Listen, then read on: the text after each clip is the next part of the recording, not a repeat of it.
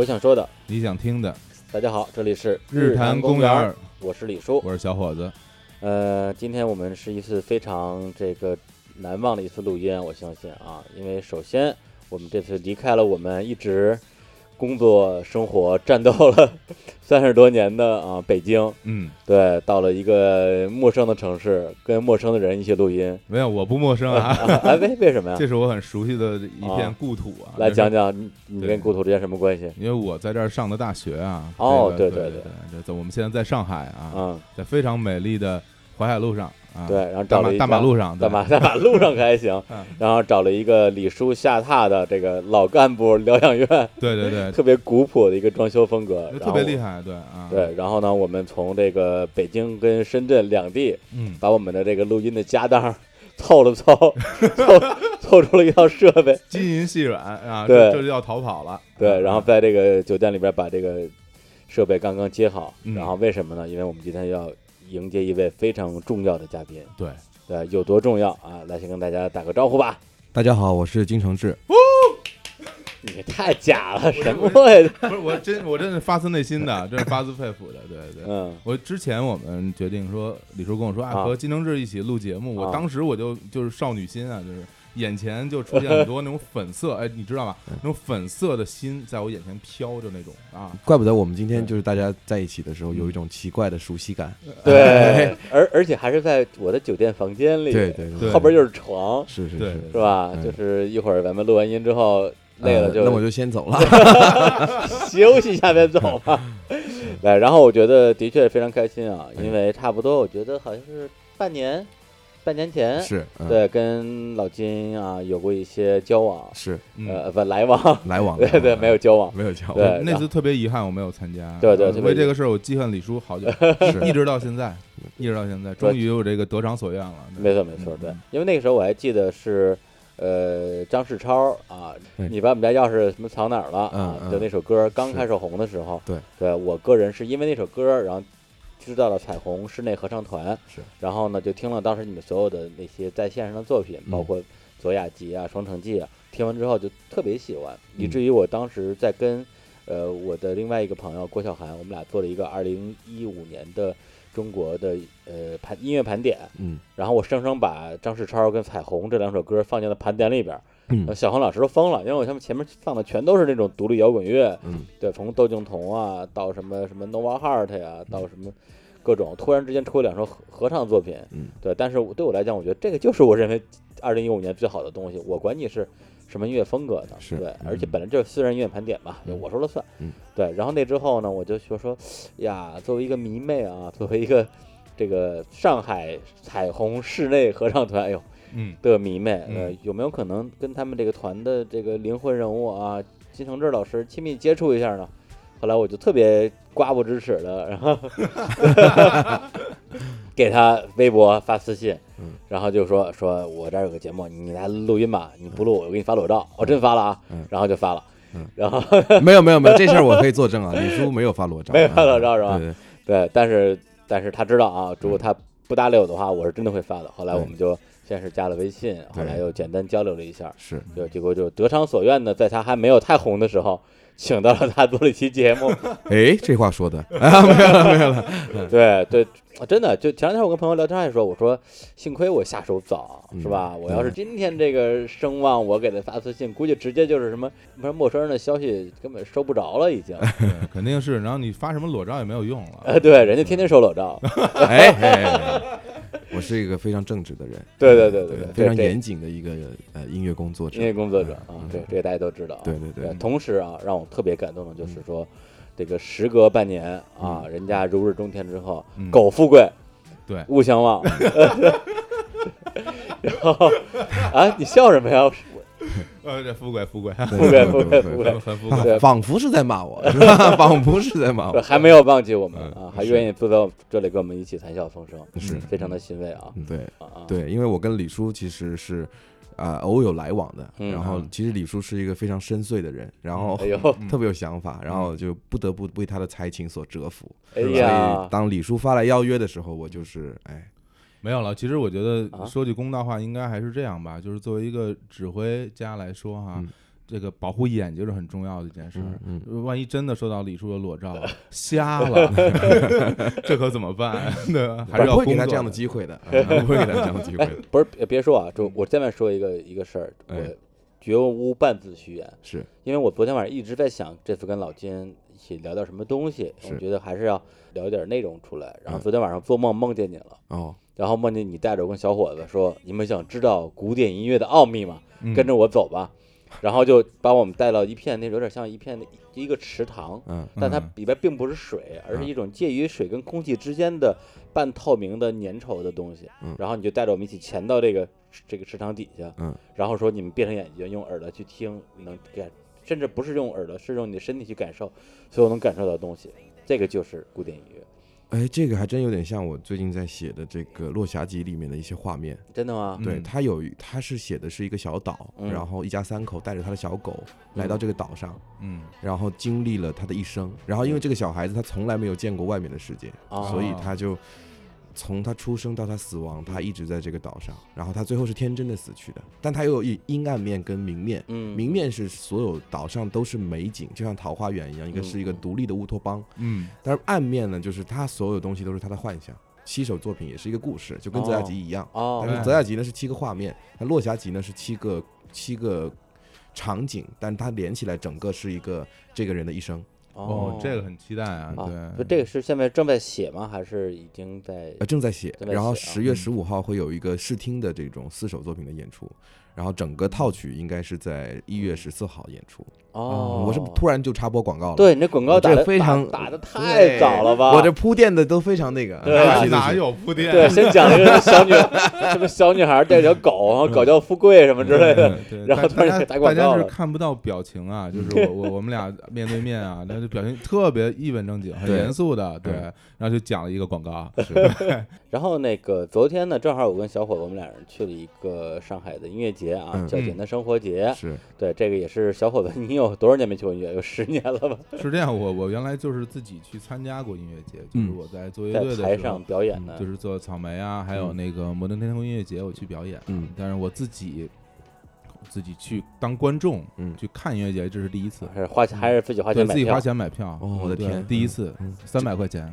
那个一会儿是吧对对对，我跟我跟主办方说一声，有票钱给点有点有点把把票退了是吧？有点起子。嗯哎不我我这也是我的第一次，嗯就是我嗯第一次去音乐节，而且是我第一次嗯。呃登台，在嗯音乐节上登台。哦那我们正好两，我们俩第一次对就就是重合了。是是是我下来了，你上去了。是是对，我那下次我还是打算会复出的。嗯，那我就在下台上大观众。那咱这说哎好了啊，呀好嘞，没问题。那个门票要自己买。那李叔李叔怎么办？李叔管他呢，对，但是昨天那个演出整场看下来啊，就是不光是你们，因为我是经常去音乐节的，去年五嗯。年可能跑了有十场八场的，嗯呃，可能也因为这个原因，呃，国内的绝大部分的比较好的乐队什么的都已经看的比较多了，嗯。对，就是那种新鲜感会少一些。嗯。昨天，呃，很多的音乐人吧，一路看下来，其实真的让我觉得最感动的或者最震动的还是你们的表演。谢谢。对，让我觉得这三百块钱花的，就哪怕就看这一个东西也值了，其嗯他的就就算送的吧，嗯会有那种感觉。嗯对，因为呃，之前要不然就是在这种线上听你们的录音作品，是呃，要不然就是在那种音乐厅的环境，还是是比较像传统的这种合唱团的表演。是对，但昨天是在对。对那么摇滚的一个地方啊，甚至后来我昨天发了一个微博啊，还有微信朋友圈也说了，我说我昨天我看了什么什么什么什么什么什么这么多艺人，我嗯觉得最摇滚的就是彩虹合唱团。谢谢谢谢。对，我们很摇滚。对，对，因为你你们整个的一个表演的状态其实是非常的兴奋的，是。跟台下有很多的互动啊，各种各种聊啊，然后跟我们一起唱啊，就这种东西我我只在崔健演唱会见到过。谢谢谢谢。对，因为我我自己是有一个观点哈，我嗯还是认为就是室外的演出和室内演出肯定是不一样的。是那你在嗯室外演出的时候，呃，你去精心准备一些互动的环节，包括一些你的表演出的曲目的安排和你的表演的气质的设定，嗯，其实这个还是需要做一些认真的彩排的。是的所以我能看得出来你们的表演之间很用心。我个人觉得小场子、大场子有很大的嗯区别。首先，如果对三百人、七百人跟可能三千人、三万人，它都不一样。嗯嗯呃，我呢是一个天生喜欢互动的人，不论嗯在多小的场子里面都嗯有。然后呢，比如说昨天那些合唱的练习题，嗯。我给老太太们也试过，啊给小朋友也试过，他有嗯。各种各样的，就是临时的几，我们编一条让他们唱。对但这个最好的一个观点就是，他最直白的告诉他们合唱是什么，就是嗯你不需要先懂五线谱，嗯你不需要先学会什么乐理，你只需要跟我模唱就行了。嗯这也就是合唱最本源的形式嘛。我们想要唱，那么我们每一个人唱一条自己的东西，合在一起，那就是一个新的东西。嗯所以这个大家经过这一次，我也看到好多粉丝给我们的留言说，经过昨天晚上的这一次，就算是小普及吧，嗯。他们终于明白说，哦，原来合唱是这样的。原来合唱这么回事儿，啊那我可以原来门槛那么低，那我也可以参与了。那啊。他说嗯我也想继续来听音乐会，这样，所以啊还是很很谢谢大家的。嗯嗯。而且像我跟小伙子，其实都是比较高冷的人啊，再加上岁数也挺大的了。嗯。其实一般无论去看任何演出，我们在台下在台底下都是那种冷漠脸，对，哪怕心里其实已经觉得挺挺激动的了，但是也不会表现出来。昨天就全场跟着合唱，然后你说他们拿出你们的手机，打开你们的闪光灯，我他手机还没电了，我还借他一手机。对啊，我那时候正好手机没有电了，然后我还借了他的手机，然 然后后打开闪光灯，在在那跟着晃晃，啊晃了一会儿晃不动了，然后跟人拄着胳膊。对，对不起，呃这个，嗯嗯，下次我我给你们买自拍杆呢。我还以为要给个手机呢，满怀期待在等着。对，但是我是觉得你当时的那种呃号召力嗯。或者是感染力，能够让底下的人放开自己，无论是一个上班族还是一个还是一个学生啊，本身可能是一个高冷女神嗯。的那一面，嗯。然后去跟你们一起去唱那个东西。嗯。对，其实他刚才你说就是，比如说把观众分成四片儿，有的人唱男高、男低、女高、女低的时候，嗯。最后当所有的声音合到一起，它变成了一个新的一种声音的形式，让我想起了，呃，之前我有看过一个呃皮克斯动画叫《美食总动员》啊，嗯小鼠大厨，嗯。它就是讲一个老鼠怎么去变成一个厨师的故事。嗯。里边儿那个老鼠就天天在在看电视，就是有一个我忘了是意大利的还是哪国有一个著名的厨师的一个电视的呃教你做饭的一个教程，嗯然后老师看完之后他就说，哎，不同的食材放到一起的时候会嗯变成了一个新的东西。是的，他这边放了一个奶酪，那边放了一个什么，好像是一个浆果，然后嗯同时用用他那个嘴去咀嚼，嗯然后那种味道出来之后，哇，就满天都是星星那种感觉。是是是对，。昨天其实也就是那种感觉。我觉得就是嗯，昨天的那个现场让我很感动的，就像李叔说的，嗯大家放下身段。我这个人平时很文艺或者很摇滚，我就是来听，我静静的听，不是他们真的在唱，尤其是中段，就是听妈妈的话那也过去以后，中间不是还有一段就是彩虹那首作品的时候对。嘛，对，啊，中段就是唱送别的那个，嗯。然后我们故意把音乐都收掉，只听到下面观众的大合唱，嗯。那个也非常非常的感动，就是因为其实是对于音乐的热爱，就是这个原始动力去做这件事情。就是像我这种乐坛前辈都跟你一起唱，对不起前辈，对，这这真对不起这种前辈，我是前辈，对不起你。对不起没有对。不起前辈前辈前辈，嗯，我很热爱你。嗯。大大家看到了吧？所有来我节目的人都会承认是我的粉丝。呃这你你太不是你是我的歌迷对吧？对，你是那个张学友，啊不，对不起对不起张学友，对不起啊，这名字说的跳的有差点跳多了。前面你得前面你得说个黎明出来吧。嗯 哎，不，我说黎明的话，突然想到其实那首歌很难全场全场大合唱，因为那歌其实挺难的。对对，但是大家会达到一个情绪兴奋的一个峰值，就是这个你们的就算第二首成名曲啊哎，感觉身体被掏空。是嗯，对，那歌这里边有一句什么“宝贝加班吧。加加班吧。班吧”，对，那个是真找黎明录的是。吗？当时我们就觉得有一个同呃朋友吧，团员说啊加班到黎明这么说，啊然后我就想，我们要不真的去找他吧？啊，然后我们其实抱着试一试的态度去找黎明先生。给他微博发私信，你嗯不理我就发裸照。大不不不不没有用这么低俗的手段 啊！我们是跟他的团队去联系，然后啊我们我们本来觉得应该是比较难，但是黎明先生就很很快的就跟我们有了合作，然后他哦而且他很敬业，他录了好像是四种还是五种情绪哦，啊、就是不同的，比如说宝贝加班吧，宝贝加班吧，或者是宝贝。他就是 他，因为是做电影演员出身嘛，对对对所以他可以演很多角色，嗯然后给我们自己用。这样，我们先跟他说大概有几秒空空间，这样。对而且我相信他跟你们这次合作，应该不会是按照什么商业的那种合作，不是的嗯对吧？我们整一个当中都没有产生过费用，就是所有的哦在整个作品的产生过程当中，哦包括最后的呃被观众所听到哦都没有产生费用。嗯其实老实讲，黎明会同意他去呃录这样一个音频，就跟老金当时会同意我来做一个节目是一样。我觉得他能感觉到对方的这种诚意，嗯而且他会花一点点时间去了解一下嗯这个邀请自己的人到底是什么样的一个人。是的，他，如果他认为，比如说他听一下你们的乐队、你们那个乐团的歌，嗯，他觉得哎这个蛮有意思的，是的。那反正啊，你们之前把那个作品发给他听了是吧？是我们在啊。排练的那个 demo，就是啊排练的很多录音细节什么的啊。发给他听。然后然后告诉他这句话会插在哪个哪个位置是的，什么嗯啊，而且也告诉他我们团是谁，我们是在做什么的。对，然后估计嗯大家都听过，然后嗯但是没有听过作品，然后听完了以后他觉得很酷，然后就嗯加入了。嗯那的确是很酷啊，对因为我之前我我也没有听过，因为像我们这种你也知道，像我们这种从事音乐的人，是可能对其他的这个同行的音乐就是对一般都很排斥，对不太听的，不太哎什么呀？你们有什么可排斥的？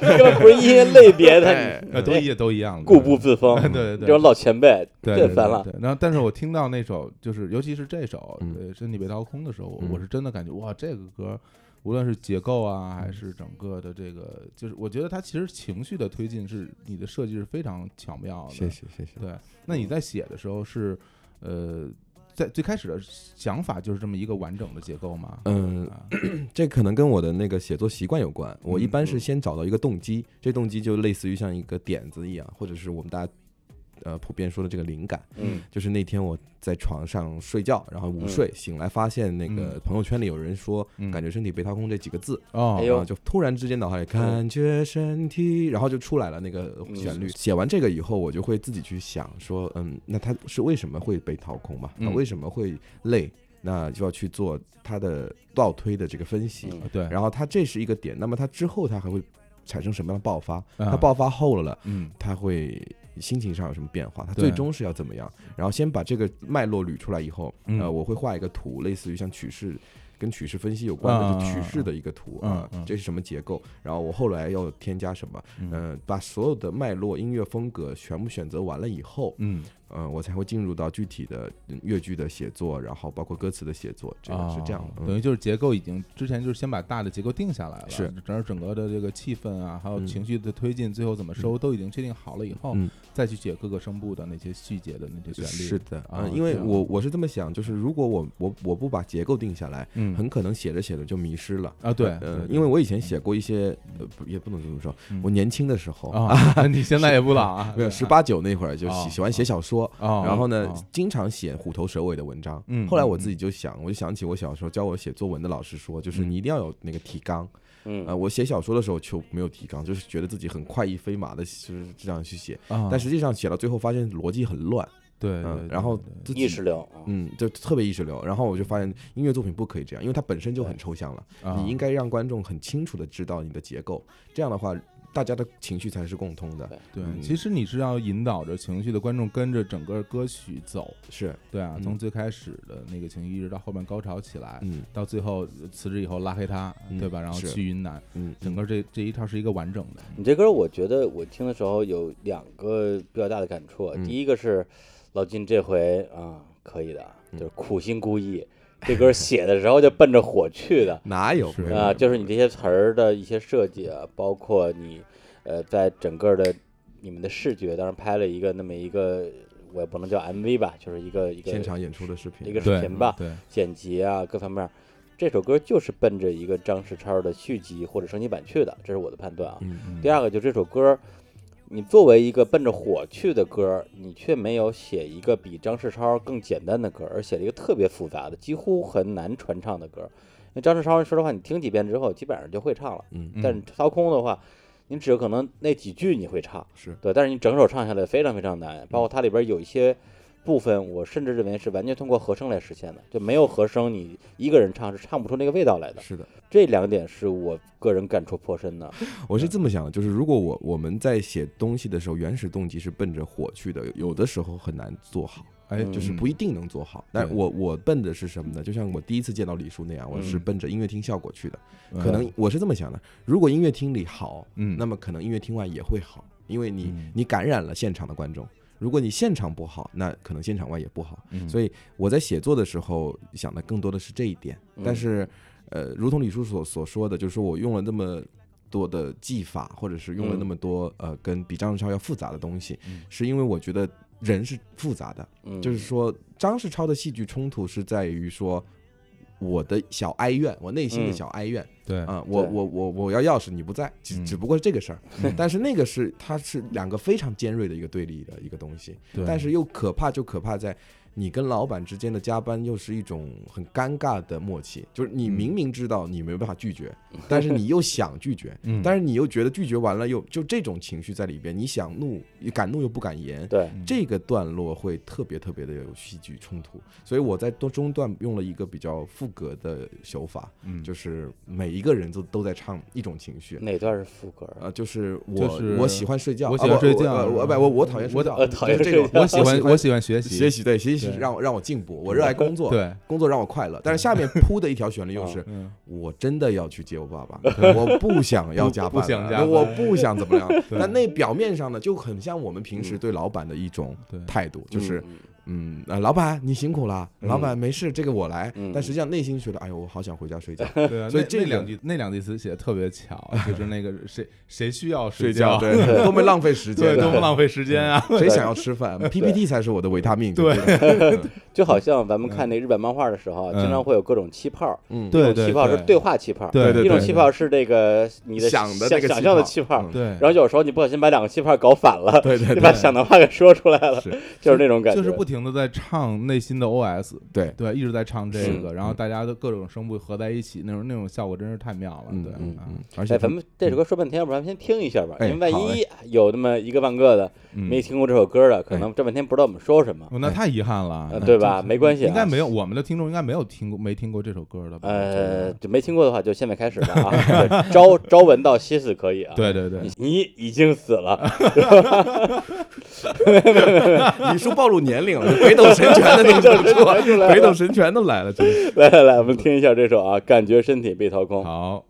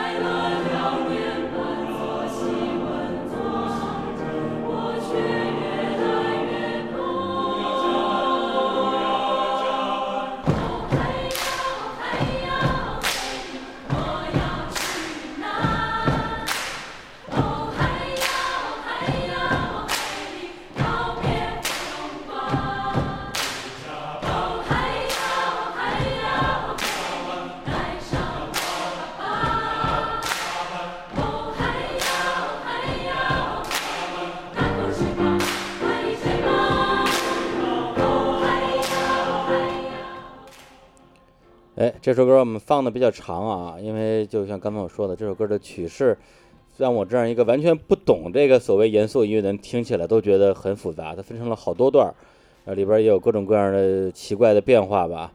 对这个 对奇怪的变化，然后而且小胡总，你据说是有点啊嗯，功底，有点功底在，来对对对来前辈嘛对你来介绍介绍一下，作为一个什么少年宫小号手，不是长号手，长号手啊哎，对，那我就从这个相对专业的角度来分析一下哎吧。哎哎，对，这个这么多年了，我这个功力啊，真是基本没有了。与日俱增。行，那也不用说了，你你让老金接着说吧。你来，你来，你来。对，呃嗯，是从作曲上继续往下讲哈。嗯嗯，嗯像昨天的演出，我插一句，小嗯号呃那个不是我完了，我被李叔带走了。唢呐，唢呐嗯唢呐我觉得很好玩的一一嗯点啊，唢呐这乐器它本身是具有破坏力的，对 对 对对对对对对极强的破坏，力。唢呐一出，谁与争锋？对，对对然后就是它，而且它的使用场景比较固定，婚丧嫁娶，对对对，但是呢又。就你又不知道用在哪儿合适。就那天我们在录音棚，本来要做这个录音棚版的，啊，结果做到一半，突然觉得好像缺点什么，然后我们嗯。就叫了一个就是唢呐过来，嗯。然后那个姑娘人长得小巧可爱，结果哎。唢呐声一出，我们所有人都疯了。对。然后我就赶紧给她写了一条旋律，我说你照这个吹。啊，然后因为我第二次就当她说自己不想加班的时候，辞职以后拉黑她那段啊说完了以后，嗯。其实再次回到这个主歌的呃副歌的这个啊旋律的时候嗯，嗯，感觉身体被掏空这句歌词出来的时候，我觉得缺了点。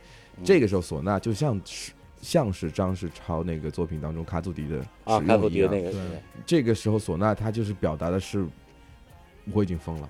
而且对内心内心已经炸了，呐喊呐喊就是那种，呃，而且它这个唢呐，唢呐一般是用在白事上嘛，有 对，说是也可以代表隐喻，说我啊我要，我要死了，要死了。我疯了。然后而且昨天最好玩的是，观众全场尖叫声最多的就是唢呐出来那一下，我就觉得我们台上什么都听不见了。对，本来以为唢呐一出，所有乐器都听不见了，嗯。结果大家的叫声一出，连唢呐都听不见了。对，但是但是我们当时情况是，的确是除了唢呐之外，我们什么都听不见。是是是，然后我们那群老外乐手，所有的人就第一次合排的时候，啊，就吓疯了，然后问问我们这个叫什么，然后我说这叫中国小号，他说这不不不，他说这不是中国小号，他说你们这个东西比什么小号都狠，他说十八小号，然后结束了以后，所有人就围着唢呐拍照，就近距离拍那个唢呐，这么小的东西为什么能这么强？我说这是就是说这 this is Chinese kung fu，然后他所有人，然后说这个太厉害了，然后管着那个唢呐叫 master，然后所有人就管，然后管，然后他们就就就超爱，然后他们没见过以前，没有没有哦，就你那些老外的鼓手啊，什对么 keyboard，他们都没见过。他们全都是一群玩爵士乐的，哦。然后呢，每天都是跟这种玩爵士乐的人哦在一块儿。然后我插一句，因为昨天那个彩虹合唱团演演演出的时候，是用了一个全呃外国的人的一个爵士乐的一个四重奏的一个乐团是在伴奏，嗯对对，然后后来就被中国唢呐给震了，对一把唢呐一把唢呐干掉所有人，这就这全灭就堪比那个地铁上的那个什么韭菜馅儿包子一样，对威力太大了。对我个人是非常喜欢唢呐这个乐器的嗯，锣呀什么的，是就是非常的浑，就是啊对，而且就是很飞扬跋扈的那种感觉，对所以你们最终的那个录音室版本里边会有唢呐是吧？对，哦，这可以期待，这可以期待，然 后这个那这缩混的时候要缩的时候特别 难。这要花好好花功夫了，好好缩一下，不然一出来全没了。对，。音量先减它百分之九十。来来来，那个嗯。接着说你这个作曲上面的东西啊。哎，然后呃，在这个地方，我们还在后面加入了很多，嗯。其实是像民族音乐的元素啊其实用了台湾的民歌对。的元素，对，呃，其实就是要表表达一种远方，就是我想要去的那个地啊，方。对你那个哦嘿呀，对对对就特别原住民的那些对对对，特别原住民。然后结果真的有一个台湾的原住民给我发私信说呃：“嗯，哎，是不是用我们原住民的音乐？”没有了，我说这这口音是不能这么说，就是他说说金老师，我觉得特别感动，就是说你用了我们原住民的那个音素啊，呃元素在里面。嗯然后他说你是不是对我们这个。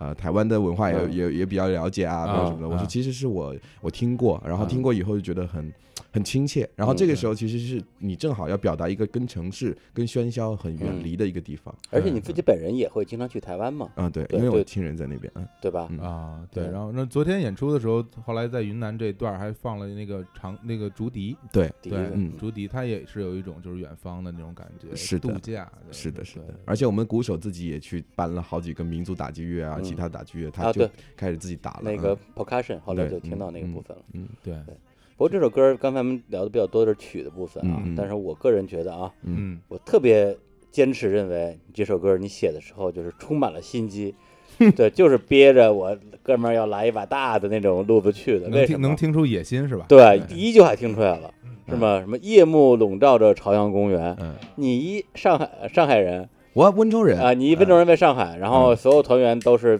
祖国各地的人在上海，是。一上来你就写一朝阳公园儿，嗯。后来又有什么什么我家住在回龙观什么之类的，这明显是奔着我们全国市场去的呀。对是不是？诚心故意的？没有没有。我是这么想的，嗯。就是呃，北京它其实是一个非常大的一个创业中心，嗯，嗯。其实每天都有无数的上班族在奔波，对，而且北京是一个非常高速发展的地方。嗯，嗯。然后，其实朝阳公园离咱们上次录音的地方就不远。啊，挺近的。对，而而且我以前家就住在大望路附近，后现代超城那边。现代城啊，对，哦，你在北京还住住过对对对，哦，哥们儿以前北京有房呢，是吗？后来卖了是吧？后来卖了，卖早了，卖早了，卖早了，卖早了。二十年。呃，太可怕了，早就不卖了。幸亏卖了，你要不卖，你现在哪有这个动力来做乐团？对啊嗯，这收房租你就赚翻了。对啊，就是我的天哪！特别后悔啊，特别后悔。然后，呃，我自己就是住在那附近，嗯然后其实就再往四惠去，你就可以看到很多；再往东去，就会就感觉高楼大厦与与这个小摊子并行的一个画面。，对嗯然后实际上还蛮蛮蛮有震，蛮给人蛮震，撼的。而且就是你看大望路，就是西大望路往嗯北，就是星光天地对面就是一堆驴驴肉火烧。嗯嗯，星光天地基本上北京最贵的商场之一了，是然后对面全是什么修鞋的呀，是对，什么什么手擀面之类的就非常北京。是。嗯而且我我我当时为什么？当然我说了一句话嗯。被很多记者所误解了，就是嗯我说我说北京及中国，这话其实不是这个哦意思，我是说北京它其实是中国高速发展的一个缩影。是个，缩影，嗯。对，因为你好，你可以看到很多东西正在高速发展，嗯。你也可以看到很多人在为了自己的理想现实在奔波，嗯，所以我觉得我为什么选北京，是因为这个。比如说我们一说到上海，大家能联想到的不一定是北京那种节奏，它可能嗯也有自己的节奏。虽然可能上海节奏也很快，但是它跟北京那种节奏是不同的。嗯。很多导演可能在拍这种比较现实主题的东西，他可能都会选择把嗯。主题的这个城市放在北京，是因为北京它实在是太具有特色了。它那种冲突性比较冲突性非常强烈一些，很多人住在回龙观，因为很那个是个巨巨大社巨大的社巨大的区。巨回龙观、嗯天通苑，全是这种地儿。然后我们要从那儿，真的有一朋友真的就住啊在回龙观，啊然后他上班的工地方嗯真的就在朝阳公园，所以他就是得每天穿越城市，漂洋过海来看你，看他老板，然后再穿越城市回去，太惨了，嗯每天从家里出来到他们小区门口就需要四十分钟，对，从小区开始堵。特别堵，只有一条路，嗯特别堵特别堵就对，不过如果我作为一个市场行销的角度来看的话，嗯我觉得选这个地方的话，也会比较有优势，在于北京这些地名相对来讲，在全国知名度还比较高。嗯，对，总比你，比如你说一个一个深圳的一个什么一个嗯社区的名字，大家可能会更熟悉一点儿。是不论是朝阳公园还是回龙观啊，哪怕天通苑，嗯或者我或者四惠东是吧？嗯感觉世界被掏空，我家住在四惠东。嗯 对，对对每次我唱的时候我都这么唱，觉得特别惨，我就住我就住四惠东 而且还押韵，特别好。是而且你其实你这作品里出现地名，之前那个张志超里面也有啊。是是然后我听的时候，我嗯我个人特别的感动，嗯因为我上学就在那个军工路嘛，哦离五角场您是上理的吗？啊？不是，我水产。哦，是啊啊，，对他是对对对，海洋大学，海洋大学海洋大学对。然后那个，然后我老婆家就住在闵行哦，啊，所以我知 道我懂了，我我我就懂了，我所以我知道有多远，哎就是太远，太远太远了，太远了。对，来单程得将近两个小时。是是是，对，就是我还记得跟李李嗯叔聊过，我嗯说有一次是咱们第一次聊的时候，嗯。就是说我好像做了个比喻，我说有多远呢？就像上帝到四惠东，好像好像嗯，是说对对，差不多差不多，就是其实我很喜欢用这样的地名去表示嗯。你的路程，就像我喜欢通过写景，嗯。夜幕降临在朝阳公园来代表你的嗯。内心的心境，就是我嗯。我喜欢做这样的事儿，嗯。哎，你说这个说到歌词啊、写景这方面，我还真是挺有感触的，因为我之前就去听你那个泽雅集嗯那张那张专辑啊，终于说到我感兴趣啊，没有了没有了，没有了，就是你的这张里边的歌词的部分，我是嗯。特别喜欢的，而且我挺意外的，哎。就是意外在于，呃，因为毕竟你是一个就是怎么说指挥家，然后哎。是学作曲啊，或者是这旋律方面可能会更多一些，但是歌词写这么好，我还真的没有想到。哎，您对。太爱了，嗯。哎呦，嗯。好吧，那个 没有，我是我是真的很喜欢，而且呢，我发现一个特点，嗯。就是你在歌词的部分的，就是歌词部分有很多的大段呢是会是在写景色，嗯。云呐、嗯。写树啊，嗯。写天啊，写湖，嗯。写水，嗯。就这种写景这种表达方式，应该和你自己观察世界的角度和嗯习惯应该有关系吧？是是是是，？就可能就是你一眼睛里看世界，你可能就很很会关注这些部分，所以嗯你才会把它写到你的歌里。我是这么理解的。是的，是的，对，这是不是和你从小的生活的经历有关系呢？嗯嗯，是这样的，温州它其实是个也是变化比较大的城市嗯，它以前是一个水城。所谓水城，就是我以前去我外婆家，真的是摇啊摇，摇到外婆桥。啊，我要哦坐船，我记得当时三块还是几块，还是忘记了，反正不贵。然后那个叫船家过来，嗯，然后船家就把你摇到外婆那边，然后呢，经过无数个桥洞，嗯以前就是跟绍兴一样的。嗯啊，然后后来呢，就是可能慢慢慢慢慢慢城市变化就没有了这些东西了。那嗯你出行靠船，然后你走路的时候的非常慢。呃，嗯之所以写到泽雅集，是我突然之间有一天就感受到了我童年的那种慢节奏的生活，嗯嗯嗯嗯啊、而不是在高速的城市当中运转的这个东西。嗯那也要感谢我，也不能说感谢吧，就是给嗯给了我这么个契机。我父亲后来去山上养病嘛，嗯呃，然后呢，他就住在泽雅山上，然后呢，我就跟他一起住。呃，他每天就是渔樵耕，然后我就读，嗯你在读啊，你 读是吧？因为我我我我我我我这个这些都不擅长。我爸特别擅长钓鱼，哦然后种地，然后我妈喜欢养花，哦然后我们一家其实就只都是喜欢节奏慢的人。嗯然后呢，狗啊猫啊就陪在旁边。我经常看我爸去种田了，我也没事儿干，嗯我要不看他种田就看累了，然后我就嗯在石头上一坐，溪水上这么一躺，嗯，或者是桥边那么就是一一一凑合，啊就可以过一天。哎呦，太所以所以幸福了陶渊明记这就是。就是啊，谢谢谢谢啊。哎，我我很我很喜欢接这种茬啊。你一说陶渊明，我说嗯，哎，嗯。对对对，《诗经》哎，对我这哎就是《诗经对对对》，我这就是《诗经》我上一次李叔说你是《诗经》，我说对对对对，哎懂懂行懂行，懂懂懂懂懂懂。就是疯嘛，对吧？嗯嗯对，很疯的人嗯嗯嗯然后那天我记得其实是李叔给了我一个开，给了我一个灵感，就是那天是有一位人说你怎么定义雅俗这个东西？嗯。他说有人说你是大俗，有人说你是大雅。我说嗯。我说本身这个就不分家，我说要不然《诗经》的产生就很不具备它的存在性了。对，我们最早的一个东西就是《诗经》，所以嗯。其实《诗经》上的语言也是朴实无华的，没有嗯。那么奇怪的修辞，尤其是风这一块。嗯，对，呃，我在写泽雅集的时候，我我脑海里就是当时我的创作习惯改变了。嗯以前我是比如说一个东西，我有一部作品叫《玉门关》，嗯写的就是一个出关的征战征征战的一个将士这么一个故事，所以会嗯很长，然后会很有戏剧冲突。啊然后，但是我当时的想法就是说我我想要我的作品当中一个画面。一种情绪，嗯一个景致，嗯一种心情，然后哦用一种技法表达，不要太复杂。哦你给你把这一张明信片一样的画面给到别人，然后就够了。你不要过分的想在作作品当中传达更多的东西，嗯就是这这是我当时的这种。嗯那七个画面凑在一起，它是一个整体。那这个整体实际上是我在泽雅集当中用歌词去谱写的一个东西。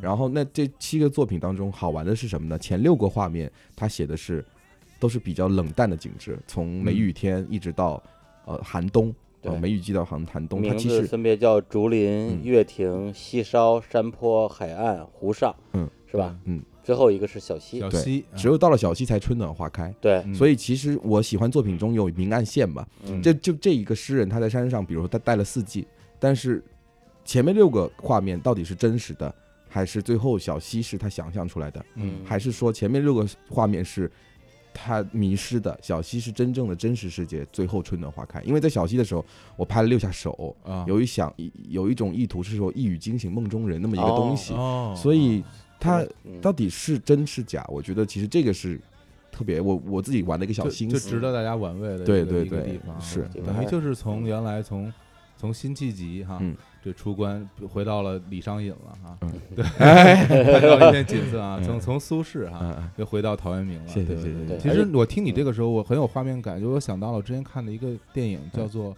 春去冬来》，嗯，就是金基德的一个导演嗯导的那个作品，它里面的风景，嗯我觉得和你这上面写的唱这些风景其实很契合的，就简直就是一年四季，然后大家一个小和尚生活在那边，然后他的内心的变化，嗯，然后但是你就在这种里面去感受大自然和人那种相处和谐的那种这种状态，是是特别美的画面。是，对而且套用这个王国维先生一句老掉牙的话，就是一切景语皆情语嘛。对，就包括《诗经》里边儿，它很多的这种风雅颂的开头都是一上来先写风景，是什么嗯杨柳依依，雨雪霏霏，对对然后就开始抒情。是是是。对，基本上这样一个因为我觉得这是中文的一个很大的好处，嗯而且是中国人写作的一个自古以来的可能是一个小习惯。像我很喜欢就是王维，王我觉得他就是一个特别能把环境变成心情的人。嗯他可以通嗯过安静的东西、静态的景物的描写，对，让你感受到他想要铺垫的一个情绪。对所以呃嗯，其实这个是可能是一种美学观念，我觉得，嗯，就是我觉得这可能更多的是一种人生活的方式，对，就你是怎么在这个世界上生活的，你是怎么和这个世界所接触的，嗯你就会体验在你的作品里。嗯作品是完全就是你个人的展示嘛，他是是不会不会骗人的。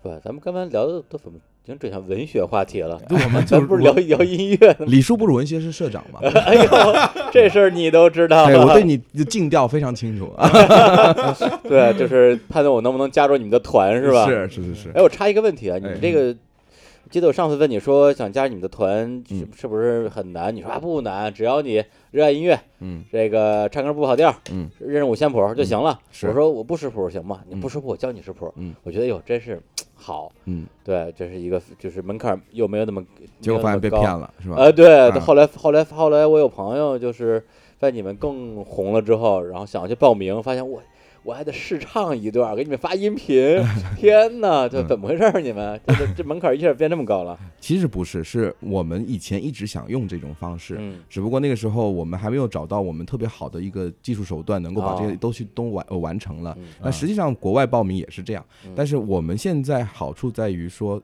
这一次来了六百多位朋友来报名，哦，嗯，但是呢，我们只只只只收十个，或者说哦十二个这样这么一个数字，那实际上录取率会非常低。。对对，那我我后来自己觉得，就是说我们应该有一个青训营，一个梯队，嗯这样能够，因为这六百个人说白了，用白话说是捧你来的，他不是说怎么着怎么着，他真的是爱音乐，真的是爱你们这个团，嗯你没有必要对这种爱你们的人，嗯就是说给他设置这么多门槛。嗯那么我是意我的意思是，那你有几分力，你就待在属于你这个可能现阶段水平的团里面。嗯。啊，我们现在正在做青训营，然后有一个大概呃六十人左右的啊嗯，想要就是说给没有办法参加我们团的，就是呃目前的这个团的，嗯。我们会有青训营，然后青训营下面可能还会有高中生、大学生不同年龄阶层的一些群群体，然后我们是希望说能够让这个合唱真正变成一种生活方式，因为嗯昨天有一位嗯媒体朋友问我嗯。说你你你的梦想是什么？当然，哦大家这大家每次都这么问，你的你你的规划是梦你的梦想是什么？我呃，我我要用中国好声音那个，不是，家里特别惨，对，你看我这，你看我，你看我这条皮裤怎么样？我我哎，汪老师，汪老师，然后然后我我想的是，其实我们最后是希望合唱变成我们的一种生活方式，啊就是。其实像您刚才说的，我其实嗯传达了很多我的生活方式，对包括其实像掏空也是这个意思。嗯嗯，然后就是你选择你生活方式，是然后那泽雅吉里也是表达这样的东西。对，所以就最后我希望是说，大家能够用它去用彩虹传递的这种呃嗯自由的、可爱的、嗯啊阳光的对，这种东西去选择自己生活方式。嗯到了周六，我想干嘛？我可以去看一场合唱音乐会，嗯或者我去体验一下合唱，或者是我去交朋友，就这种感受。这个是特别好的。嗯对，包括昨天后来我看你们演出之后呢，我在场地里遇到了一个朋友，嗯和朋友的朋友，嗯，然后呢，那位朋友的朋友就说：“哎呀，那个今天我我也看了那个演出，觉得特别好啊，嗯彩虹那个，我特别想加入他们。嗯嗯我说：“那你怎么加入呢？”嗯他就我我就说你你你有什么一个条件呢？他嗯说：“我上中学的时候参加过合唱队，嗯嗯上大学的时候我是我们合唱队的指挥嗯啊，我唱的很好，我也嗯识谱。嗯我说、嗯这这个条件的确是还不错，但是我相信现在报名的人可能达到这个水平的也已经很高了，已经很多了。嗯嗯嗯，所以咱俩拍成合影，然后发给 发给金老师，然后金金老师看一看，是吧？就如果长得怎么样？对要兼顾一下咱们团员的颜值，呃没有没有，金老师发了个哭脸，其实这个哭脸什么意思？对，但是我就说，哎，哭哭什么呢？哭什么呀？因为我们招新已经结束了哦啊但是呃，青训营还没有结束。就青训营的话，会呃一直持续到这个十月中旬啊所以就是说，如果大家现在还想报名的话，对，找李叔，找李叔，哎李叔给你们当试镜导演哎呦，哎，李叔，啊啊！哎，哎呀，这话怎么听出奇怪的意味来了？那个咱们俩一起吧，李叔啊。当然，其实是这样啊，你可能说短时间内没有办法加入到彩虹里去，嗯，但你可以加入到这乌云啊，是吧？微风啊，下雨啊，最后可以出现彩虹啊，慢慢来，对吧？这个比喻他们都这样都不敢来了。大家，我们是一家人啊，没有乌云这一说。不经历风雨怎么见彩虹？就是啊，阳光总在风雨后。对，但但是他他说那个，其实我是挺感兴趣的，因为、呃，我不想说足球啊，只是说中国的某些运动，哎。可能它就是在后期的部分，比如说职业联赛的部分，嗯。大家会砸钱去做，是。但是在所谓的青少年的训练培训的部分，对，因为无利可图嘛，是。大家会不愿意做这个事情。是的。不过我觉得无论是靠你或者彩虹的一嗯己之力，还是能拉到很多的人一起来做这个事儿。是，让更多的就是甭管是我这种老汉，嗯。呃，就是还有一颗这个 是吧，老汉，还有一颗童心的，还是有那种可能小朋友啊，大学嗯。刚毕业是。想去参加这样的一个事儿，有嗯。机会让大家发现合唱之美。是我觉得，这个是真正有价值的部分。对，因为我们现在接触到绝大多数人，他可能有一些坏习惯，就比如说他以前童年养成的，那嗯，可能是因为当时教他的老师并没有给他好的启蒙呃，，就像是在音乐方面，是的音乐啊方面合唱方面，合唱方面的这个啊专业的这种素养。对就比如说昨天大家朱丹问大家的时候说，嗯呃，当中参加过合唱团的举手，其实绝大多数人都参加过合唱团。对这个嗯我挺意外的，我不知道大家是跟人起哄还是真的参加过。我相信有，因为学校怎么着都有那么活动吧，是合唱活动。对，而且在那个环节，说实话，我我多门浩也斯举手，因为觉得丢人。不会不会，李叔当时是主力嘛，呃，嗯，幼发拉底和努力之和呃，哎，我我我 完了，我对李叔，哎，我们聊过的每句话我都记得。对呀，哎为什么呀？知己知己啊，哎呀嗯嗯，真的很难得。呃，我完全陷入到那首作品了。然后就那些人当中哎，李叔，节目里还是不好的，啊是吧？哎，对对对，哎呀哎哎，李叔一唱歌，那观众跑了怎么办？完了，这李叔伤心的跌倒在床上，跌倒在床上了还对行啊，不要因为我叫花来联系我。没有没有，你接着说。然后，但是结果他们很多人没有把把这个变成他生活方式。嗯我觉得是嗯其实是在启蒙的时候，老师们可能会有一些嗯嗯。弯路给让他们走了。那我们其实更希望说，我们把这个传递到下面，我们用最嗯。从年龄层开始做，那嗯。让他们一路上来都是有合唱陪伴的，嗯。因为他每周其实只花一两三个小时时间，嗯。其实其实是一件好事情。其实。它就会成为你生活中的一个部分，嗯。啊，就比如说，嗯大家可能周末去看个比赛也好，然后和朋友聊天聚会也好，嗯。那合唱其实跟这个作用是一样的，对，而且它更多元，它可以既有社交的功能，对它又可以训练你，最后还可以给你舞台。对嗯，你要能认识很多新的朋友，是。对我觉得这是一个特别好的生活方式，我嗯觉得，哎呀，嗯。越说越开心。来，嗯咱们放首歌吧。好，呃，刚才也说了半天彩虹啊，嗯。不经历风雨怎么见彩虹啊？嗯。咱们就来一首彩虹合唱团的团歌。团，歌，哎呀，是是一首你听第一遍就能跟着唱的一首歌，是特别牛。我也不知道这这歌对，对其实真的是这样，那个北掏空是最红，应该是最红的嗯作品吧？你们或者说话题性最强话题。性最强嗯但其实我个人是最喜欢这首歌的，谢谢谢对，谢，因为它的歌词和旋律的搭配是非常融洽的。是的，写的特别好，就这是 哎，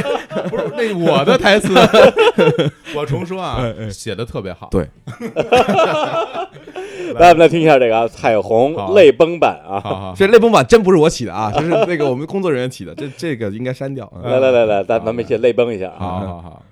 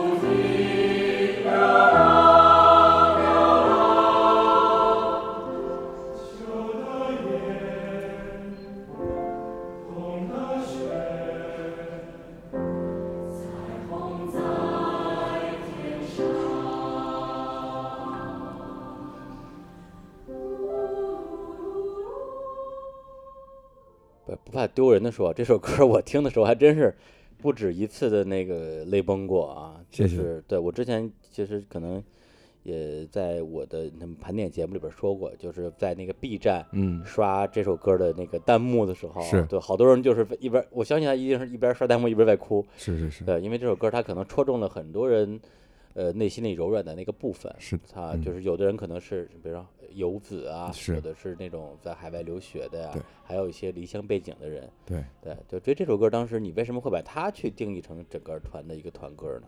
首先是一个契机，我们团有一位朋友他要出国，哦然后呢，我他帮了我们很多忙，然后我们当时想要用一种什么样的方式送别他呢？我们就是 在音乐会进行到一半的时候，嗯嗯不告诉他，临时我们是凑出来的那首歌，哦，就是我赶紧在钢琴上弹，然后我一边弹一边唱，然后一边记谱，然后就是呃弄完了以后，第二天我们就演了，哦，所以是就大家赶紧排练一下，然后就怕被他发现，对，没有时间，但是没有时间排练，我们就骗他，哦。我说你出去买个蛋糕，我说那个我们晚上可能要吃蛋糕，然后他说哦，他一出去我们赶紧排，排练，排完了以后在晚上演出的时候他不知道，啊 然后我们给他送了花，然后告诉说这首歌是送给你的，哎然后实际上太浪漫了，太浪漫了。对。嗯就是我觉得他他嗯。为了自己理想，他可能要离开我们，他是流浪者，那我们又何尝不是呢？其实上海对于很多人来说，它是一个，呃这不是他们的家乡，他可能到达这里。那有很多上海的朋友，可能精神的故乡也不在这里，嗯。就是每个人他都在城市里流浪，嗯。所以我是想让这首作品是献给这一些人的。其实之所以会让大家有共鸣，哪怕我们生在我们的故乡，也会去思念我们心中的那个精神。这那个那个土地其实是这种感受，特别是特别是。这个必须要鼓掌。对，而且我因为我我前段时间去深圳工作嘛，嗯。对，也是因为我三十六七年没有离开过自己的故乡北嗯。京，也是觉得说，哎，我想在这个年纪去试一试，嗯。到这个年纪去背井离乡是一种什么样的体验，嗯。然后的确也感觉到了那些跟之前完全不一样的一些感受，甚至我说一个很夸张的事儿，就是当我离开北京还不到一个月的时候，嗯我回北京出差，嗯对，按理说其实你还觉得没有什么，就嗯，嗯就是不会有任何异样的感觉，反而是当我重新踏到北京土地的时候，会有一种陌生感，会觉得嗯哎，好像这个北京不是我认识那个北京了。就这种这种游子的状态，我觉得真的是你没有经历过，你是无法去想象的。是的，然后就是刚才跟呃老金其实也聊到了很多他的呃作品作创作啊，无论是写词还是作曲嗯。对那么呃，其实跟他接触这么长时间，我会觉得他跟我之前想象的，包括遇到的一些所谓的呃古典音乐音乐的这个呃从业者，或者嗯是严肃音乐的创作者，就完全不一样。嗯，一个是私底下感简直就。不是个人，就一点儿就一点儿正经没有，跟我们都一样啊。嗯对，第二个就是说，他在音乐创作方面的话，没有陷入我认为的一些偏见，嗯，就比如说就是必须要什么正襟危坐，让大家去做一个嗯。呃让人让人要凝心静气才能去听的音乐作品，嗯。而是采取了很多很多很多很多的这种不同的方式。嗯，我不知道这跟你自己的什么是学习经历、成长经历，或者是对，你你是从小是学习，也是应该学习一种乐器吧？是，呃，我三岁学的钢琴，哦，钢琴。嗯，然后但是呢，我觉得我很好玩的一点就是我从小嗯。并没有告诉自己我当如何，或者是我应嗯该怎么做。嗯。唯一坚持下来，可能就是读看书是有坚持下来，嗯。啊但实际上其他的兴趣爱好一直在变，比如说嗯。玩玩游戏啊。啊。但是呢，游戏音乐对我影响也很大。啊。那小时候看动漫、嗯。看电影、嗯。看电视剧，这个也很影响嗯。也很大。影视音乐这一块，嗯嗯然后呢，就是看一些五花八门的节目，啊。就比如说，因为我们小时候可以收卫星电视嘛，就会收嗯。很多国外的台啊，然后对。以后呃，违法这个。对对对，现在那哥们儿已经被抓起来判了。啊但是我我们看这个卫星电视的时候，实际上其实当然有很多很好、嗯。很优质的节目，比如说嗯。专门给小孩子看的，啊。嗯或者是专门像呃有佛教频道的，就是那种就特别可爱的这种节目。那在整个过程当中，我就看到原来世界是这么丰富的，嗯就可能每一个人视角不同，对。但是我反正至少我看到的并没有任何就是说觉得让自己变坏的东西，而是说世界是这么丰富的，嗯。我们可以看到更多元的文化，而不是嗯。说古典音乐一一定要怎么样。嗯你还甚至可以在电视上看到很多跨界的演出，古典乐团去帮摇滚乐音乐团伴嗯。伴奏，特别是对跟重金属乐团对 合作特别多呃，柏林爱乐还我玩过这种的，对吧？嗯？所以我觉得对，然后我觉得没有什么，然后嗯。再一个呢，就是我我整个环境当中，不音乐只是我生活的一部分，嗯。但是不是这么。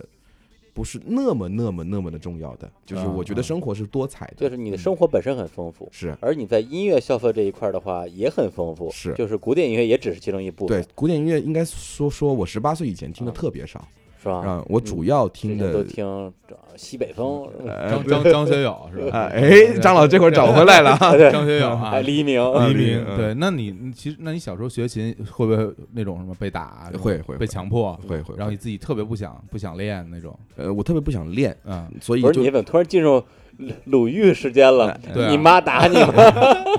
没有了。其实我为什么要问这个问题啊？是这样，其实我其实都听他的那个作品，包嗯括他写那些词里面，我能感受到一点，就是整个人其实是很快乐的，嗯，就是人的那个心情是很好的，嗯，然后或者是你想在作品里展现出好心情那一面啊，我不知道，嗯。但是看你这些东西，我觉得就是就像你所说的，这世界就五颜六色，就像那什么欢乐糖果屋一样，嗯就是嗯。各种各样的颜色很漂亮，然后各种东西都是甜的，嗯，对，然后那我觉得，那你肯定是生活，其实应该也是一个挺幸福的一个人，长这么大，是的，对吧？我的父母他的心态非常非常的好，嗯。他首先从来不强制我做任何事，啊，其次呢，他无所谓我做什么。然后呢只只需？要把琴练了就行。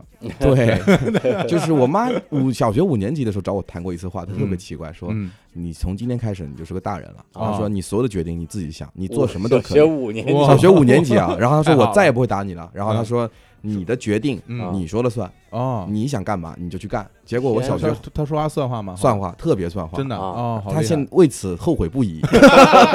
我小学小学换了两所，啊初中非常坚定的啊读了一所，嗯但是这个过程当中就变得小流氓啊，出去打架，然后又回来这样。嗯然后高中换了四所，啊然后大学也换了两所。我妈就说嗯，我爸那时候就崩溃了。我跟我爸说，我爸，嗯我说我要去上海上学。我爸说，啊你不是刚考上北京吗？啊，然后我说啊，对啊。他说那为什么要换学校？嗯我说嗯，可能就是不同的环境去尝试。当时你是中央院还是中国院的？中国院的。中国院的。啊，然后我爸就崩溃了，说嗯哪有孩子连大学都要换？然后说你已经，然后我爸说好好好好，真真的只能这两个字啊，渣男，对，渣男，渣男，渣烂人，嗯一直换，嗯，老要换，然后就啊从中国院换到了上音，是吧？啊然后我上音特别美，那环境换对了，对对，周围那衡山路啊、汾阳路啊，对对，太美了，是，嗯，就这个环境比较适合啊，嗯哎弹嗯，呃弹弹琴弹弹琴，弹琴，弹琴对对嗯。对。对，这南方口音后鼻音是吧？还是弹琴是吧？琴琴琴琴还是弹琴。弹弹弹弹琴，跳跳舞啊，是是是。也就是你从很小的时候就是一个在为自己自己人生做选择、做决定的一个人。这个我觉得啊，是非常难得的机会，在中国这样的一个大的的教育环境里边儿。我觉得我我我们家庭特别可爱，我外公就很可爱，他也是这么跟我说，嗯就我外公从来不让我叫他名字，哦啊不，从来不让我叫他外公。嗯哦，他说你这样就很见外，哦你应该叫我名字。嗯然后他叫我不让我叫他阿土，啊土。他的名字有一个土嘛，啊。他叫我叫他阿土。嗯。然后他说这个是，他说外国人都这样的啊，他对啊老说女婿叫老丈人就是叫叫名字叫啊，Tom？对你为什么不可以叫我名字呢？对。然后我就只打打我会说话那天啊。起嗯。就没有叫过他外公。啊，呃，这个真好嗯，等于那你其实是一个散养的状态，是。从小到从小到大就我们应该这么走自由而无羁绊的活着哎。呦，哎呦 散养状态特别好，嗯这人就是会有很多的，就是很奔放的情感，嗯，然后就我也一样，就是是就很像我我我家也不太管我，嗯所以我现在也是这么才华横溢，是我们都嗯一样的，是的对是的对，但是人家有作品，我也有作品啊，对啊，我但人家红了，李叔李叔就都看你了，对啊你就靠我吧。都靠你了，都看你了，对嗯，所以我觉得真的就是说，呃，到最后你去听一个音乐家，无论是比方说一个摇滚歌手，嗯一个民谣歌手，嗯还是一个像你这样的算是演奏音乐创作的，嗯到最后你听到的其实就是他自己对人生的一种理解嗯和，呃，他之前所有的因缘际会嗯。造就的一个创作的一个逻辑。对嗯对。嗯，嗯，而且这而且这个逻辑其实是很难改变的，就是很难改变，对吧？就是我现在想想来，我所有的美的理解嗯，都是源于自于童年时期的对，东西，因为我们家我爸喜欢种花，然后嗯。我我后来写过好几篇文章都关于他的种花的事儿。就我不论怎么搬家，家里永远会有一棵桃树，我也不知道为什么。哦。然后我我我我最有印象的就有一年，我小学三年级的时候，我爸嗯跟我伯父在这个桃花下面喝酒，嗯，喝白酒，然后嗯那个桃花就飘到酒里面，然后我爸就一口把那个酒喝了，哇，然后我就觉得这些画面都在我的脑海里不断的出现，就是这桃花庵里桃花仙啊，太帅了，这个，然后就这些东西，这些美的东西就很很好的东西，这些嗯。画面其实对我影响很大。所以我在写作品的时候，我认为美好的东西，我也嗯。是这么写的，嗯。啊，因为我认为人生既没有我们想象那么好，也没有想象那么差，反正嗯我就是就这么去做，嗯，反正是这样，嗯。特别好，特别好。嗯。其实我我在我有一个习惯，因为我小的时候有时候会坐公交车去，我妈会周末带着我去玩儿，嗯。到北海啊、嗯。什么故宫啊去玩然后我就会坐在窗口，因嗯为那时候人小嘛，嗯。就坐窗口看天都是斜着往上看，然后那个时候就感觉蓝天白云，然后太阳通过那个树的缝隙照过来，嗯。然后风吹的那个树叶哗哗哗啦响，我觉得那个画面特别美，因为嗯。那个时候心情特别好嘛，嗯。你那时候肯定要去公园玩儿，你嗯。你会觉得一切都特别美好，嗯。也导致我现在也特别习惯的就。就往上看，嗯我一看到那那股场景，我嗯其他所有烦恼都没有了。嗯我觉得人生最美好的，其实就这这些瞬间，嗯，就组成了我们生活中的每一天，对对吧？对所以我们就把这些美好的东西，嗯，用歌嗯啊，包括我们现在用节目嗯分享给大家。是对，而且每一个人对生活的敏感度其实是很不一样的。嗯对，我记得很多年之前，我跟一朋友闲聊，我说我喜欢在不同的城市旅行啊。他嗯说，但是中国现在的一二线大城市不都差不多吗？嗯对，有什么区别？我说，风的温度跟风的味道不太一样吧。嗯对，然后那个人就笑半天，说有什么不一样的？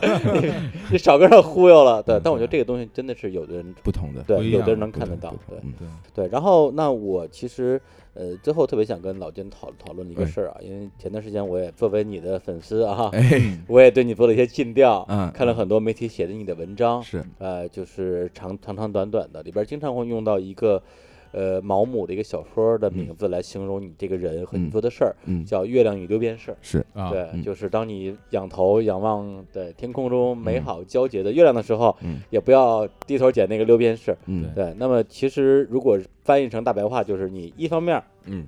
在用被掏空，在用张志超找钥匙这样的歌嗯。去打开一个所谓大众认知，嗯。掌握这种知名度、嗯。话语权，让你有更多的机会去做更多的事儿。嗯对，同时呢，你又在非常认真的一继续写，包括像泽雅基，包嗯。括像你们前段时间刚出的那个日文的嗯，翻唱专辑，嗯和你接下来要做这样对对下这样的事儿，对这个东西在很多人眼里其实是一个非常完美的组合，嗯。因为对于很多的人来讲，特别是艺术行业的创作者，无论嗯。是音乐还是电影，嗯，包括绘画什么，嗯。都会陷入一个困境，就嗯。是我喜欢的东西大家不喜欢，嗯然后大家喜欢的东西我不喜欢，嗯但是你让我去做一个嗯大家喜欢的东西来为自己。争取到起码让我生活没有什么后顾之忧吧，对，嗯就先吃上饭再说。嗯对，同时我可以用这个作品带来的空间，让自己有机会去做自己想做的事儿。嗯对，这个其实对很多人都是难题。嗯因为我平常接触很多摇滚音乐的音乐人，很多人说叫什么凤凰传奇那种歌，我拿脚趾头写写十首，嗯 就是两方面儿。我觉得说，的确，我相信有些人他嗯是真的不愿意写那种歌，嗯但很多人我觉得他可能很可能他想写也写不出来，嗯。那嗯。就是他也没有机会去是。通过那样的一个作品来让自己有更多的空间去做其他事儿。那嗯我不知道你自己在这个选择里边儿啊，第一嗯个是如果有人骂你，嗯。对，不一定是圈儿里，可能嗯。就是普通的这受众，嗯。对，就是说你你这个是在对什么严肃音乐不尊重啊，嗯嗯，对，包括你自己内心有没有过这种一个一个分离的过程？我觉得我我这时候我要夸一下我自己，哎我哎呦，呃来来来，先先鼓掌，对先鼓掌，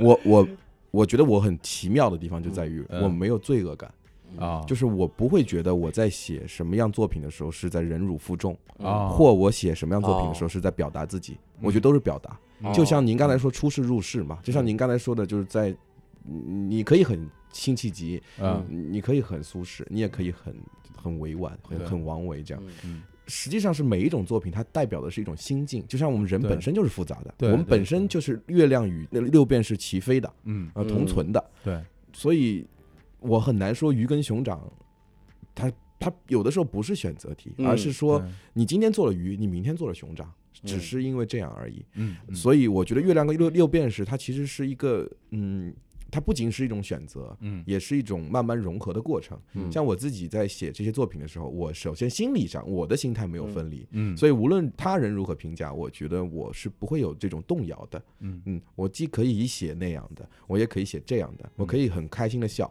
我也可以写一些呃很内心的东西，哦这都是我。等于换句话说，就其实是我的每一首作品都是我真实的心境的表达。是对我没有说去写些谎话，嗯我并没有的情感来来告诉你，我说我现在是这样，但其实我并没有这么想。对但你写的东西都是就是我的心情，嗯我的状态，嗯我我我要要想抒发的感情。是的，所以在你眼里，这个被掏空并不是某些摇滚乐人心目中的凤凰传奇，我不觉得，对吧？嗯就是这个东西也是你的一部分，甚至你在看自己一些作品的时候，你没觉得说这首歌是入世的，嗯那首歌是出世的，我甚至没有这样的感觉，没有世，对，嗯，没有，我没有这样没有的感受。什么世的这个概念。我不会给自己边界嗯，因为我觉得边界永远是别人给的，嗯是评论家给的，嗯是乐迷给的。对我们如果人为的给自己设一条边界的话，对对对，我我们也没有办法跨界去做很多事情了。嗯，我觉得这种就最近比较火的一句话嘛，次元壁就是用来打破的，就对，是特别对，我觉得人不应该给自己有束嗯。缚。回说的或者更高，就是所谓的更更高高端一点，就是所谓众生平等嘛。嗯你的作品可能自在你自己看来，嗯小溪那样的作品，嗯也不见也不是说他就一定比贝塔空有多高雅或者怎么样，对。它仅仅是一种表达的方式，对对吧？对甚至贝塔空这样的作品也能够写写成那样的一个，对啊对啊对啊，因为我不懂，就是其实我我是真不懂，就是说嗯高雅跟低俗的界限在哪？对嗯我很难去辨别。这首歌喜欢人多了，嗯就是低俗，对 这不胡说八道吗对，？这其实是一种小众音乐跟这对啊个慢慢变得大众了以后的一种对对许巍一火就变俗了，是这这这全是对，就很多人都是这么想的。嗯，就像我当初，我记得有一次嗯跟别人说，我说我喜欢听，他说你喜欢听什么乐队？我说我喜欢听 Bon Jovi，然后他就说啊，你这个垃圾，你怎么听这种？然后我一想，哎，我觉得挺好听的，有的劲的作品啊，It's My Life 多对啊爽，有的作品挺好听的，然后他就说。嗯，你不行，你不摇滚。我说啊那什么是摇滚 那你不能这样说嘛。就是啊我的意思是没有，不要去设设设界限。嗯啊，对，对，所以老金今天来录音，我说老老金这么严肃音乐的一个人来录节目，怎么穿裤衩呢？不是不是，啊，连裤衩都不允许穿吗？我说问背景音乐来放个阿婶儿，对，这对比较适合他大家可能注意到，我们一直在放这个，对，就根本没必要说我要迎合他放一个什么是吧？对。千万别，千万别，千万别对那们放点好玩的。嗯，对对都有意思。我觉得音乐本身其实是没有所谓的说呃谁比谁高，谁比谁低这种，真是。是没有，除非除非你的歌词的部分比较下流，嗯对有有可能是也很那种对是还挺多的，那可能真的不太打小三什么对之类的，那可能真的不太行。那个我觉得是恶俗，对啊那个其实就已经是我觉得是两个世界的东西，他们不能算作品了，它只是说情绪的一种比较低级的宣泄嗯啊。对。然后刚才就像我，我觉得音乐肯定是共通的，因为嗯。刚才小伙子大哥哥跟嗯我说哎 呦有有跟我说的时候，来来抱抱来。哎 说说到那个嗯他听的第一张专辑嘛嗯，就是民谣的专辑。嗯。我记得我小时候听的也是这这一张，就 Take Me Home 嗯 Country Road，对对，乡村呃嗯，对，唱乡村，我说错了，呸呸呸，大家对不起，我说错了啊，不是是乡村，不是民谣。啊，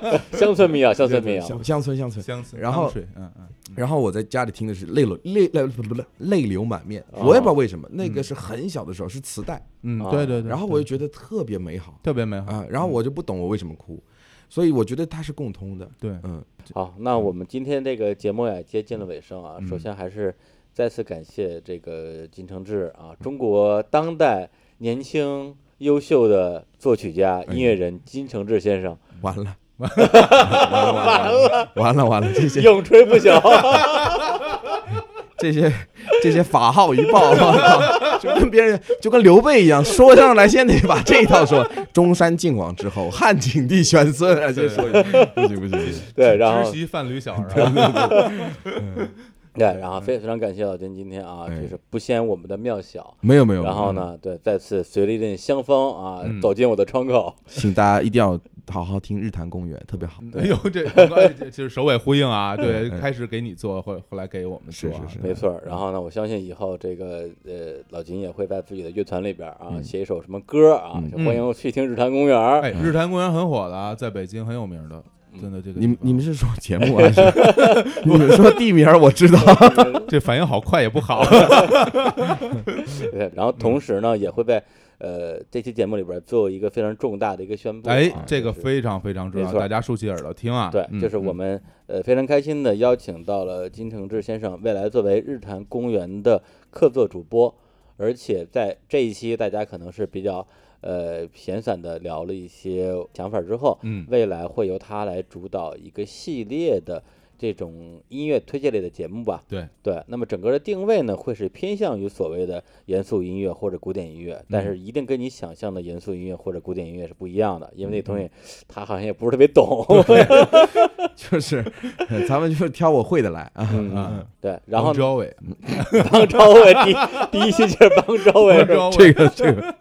对，然后呢，呃，因为小伙子老师呢平时经常会在上海出没，对，那未来我也会来到上海，跟小伙子老师和金承志一起把这个介绍严肃音乐的节目做下去，嗯，大家也可以期待一下。好，好，嗯嗯，这件事儿真是万众期待啊！其实我们这这这点儿应该鼓掌了，在大家已经在心里鼓掌了。已经欢呼了。我觉得有很多人已经在欢呼雀跃跳起来了。对，因为对我来讲的话，呃，为什么我我还挺挺执着于要把这个事情做成的？今天嗯也跟老金聊了半天，就是说这个事情你想好了，你要是觉得这个事情对你有价值，咱们就做；你如果说你特别忙或者怎么样的话，嗯呃，不做也没有关系，也没有必要勉强。因为我个人是觉得，我作为对古典音乐真的是一个纯门外汉，呃，但是又特别对这个事情感兴趣，想要了解，那么我需要一个好的引路人。嗯，那那这个就像刚才金承志说的。如果你遇到一些教学方法不是特别到位的老师啊，也许会让你反而丧失对这个东西的兴趣。嗯对，到现在我还记得我上大二的时候选过一门叫古典音乐鉴赏的选修课。嗯为什么选那个？是因为据说这是最好过的一门课。嗯，对，就能拿到学分了，我就选了。但实际上，可能一个一个学期，比如说是二十节课吧，我可能也就上了三四节，嗯因为那时候就爱玩嘛，根本就不不愿意上课，能逃的课都都逃了。嗯但是就那三四节课听的，甚至可以每一首曲子，我现在都记得。嗯对，第一节课就听的根本听的是巴赫的托克塔与赋格，嗯，对吧？一那个管风琴那个嗯那个，嗯现在我就噔噔噔，对，我都我偶尔我会我在一个场合听到，我都会觉得很激动，说哎这个我知道，这个我知道。呃，其实我发现我对这个东西本身是有兴趣的，而且也觉得可能到了岁数了吧，也嗯许也许能够比我年轻的时候更容易去静下心来去听。对静下心去听这个东西嗯啊。所以这个节目，呃，说是为我们的听众做的，其实也是为我自己做的。也是为我自己做的。嗯，对那我们就来日方长。嗯来 日坛公园，来日方长来日。方长，好吧对那最后给大家再带来一首这个彩虹室内合唱团的歌吧，嗯就是你们那张专辑日文那张是刚从天明到日暮刚暮。出的是吧？哎，对，刚刚的。嗯从天明到日暮。嗯然后里边推荐哪首歌呢？推荐 Holland 吧。嗯嗯，对，这是也是我自己最喜欢的一首作品。是的，嗯对。然后我们刚才在准备歌的时候，我还说，我说你们唱这首歌，我是自己非常喜欢，因为它是一首很很积，极、很正面的一首作品嗯，鼓励人们就是说爱音乐、爱生活的这么一首作品。对，后来呢，大概中文意思其实很多啊，大概就是来吧，或者嗯来吧一，起，嗯，你看啊，云在唱歌什么的，就这种，嗯，对，嗯让大家鼓励人向上，很积极的作品。是我刚才就是你们，我记得也有讨论到这个歌词的韵味的问题。是对，你会觉得，比如说像这首歌的歌词，它可能的那种余韵会更长，是吗？我觉得中叶的这首嗯就是余韵会更更长一些。哦，中叶它其实是根据一个和歌改的，就是一个古典文学。然后呢，它用了三段体的方式。第一嗯段是我看云是怎么飘的，嗯啊大概说的是这个。第二呢嗯是说我的心境，今生为什么我会这么惨？是不是我前生做了什么？嗯呃，有什么孽？嗯，然后第三段又说到云，那嗯说到云的时候，它突然之间就变了，就像是看山是山啊，然后看山不是山，嗯然后到最后又看山是山了。嗯呃，这种心境的变化，就是如同这个人的一生一样，他的一生是跌宕起伏的。这位作者亚长明的话，然后他最后他又回到这样的，然后我们采取的方式是把音乐拉宽了，嗯，所以这个其实是还蛮我自己蛮蛮喜欢的一个作品。反正嗯，先推荐 Holland 吧，然后大家有空的话呢，可以去静下心来去听听我们整张专辑。对嗯实际上也有很多值得玩味的作品。没错嗯啊，这个在应该是很多的音频的平台上都能够找嗯，得到。是的，对对，叫做从天明到日暮。嗯嗯啊，那在放歌之前呢，我们再说一次我们节目的收听方式。，对，呃，首先关注我们的新浪微博，搜索“日坛公园儿”，太阳的日，谈话的谈，park 的公园儿。对，然后我们的微信公众号叫做“日坛公园儿 BB BB Park Park”，啊对，就是 BB，就是那个 BB 的 B B Park 是两个 B 啊，不是啊 B I B I 啊。啊对对对对，B B Park。对 BB Park。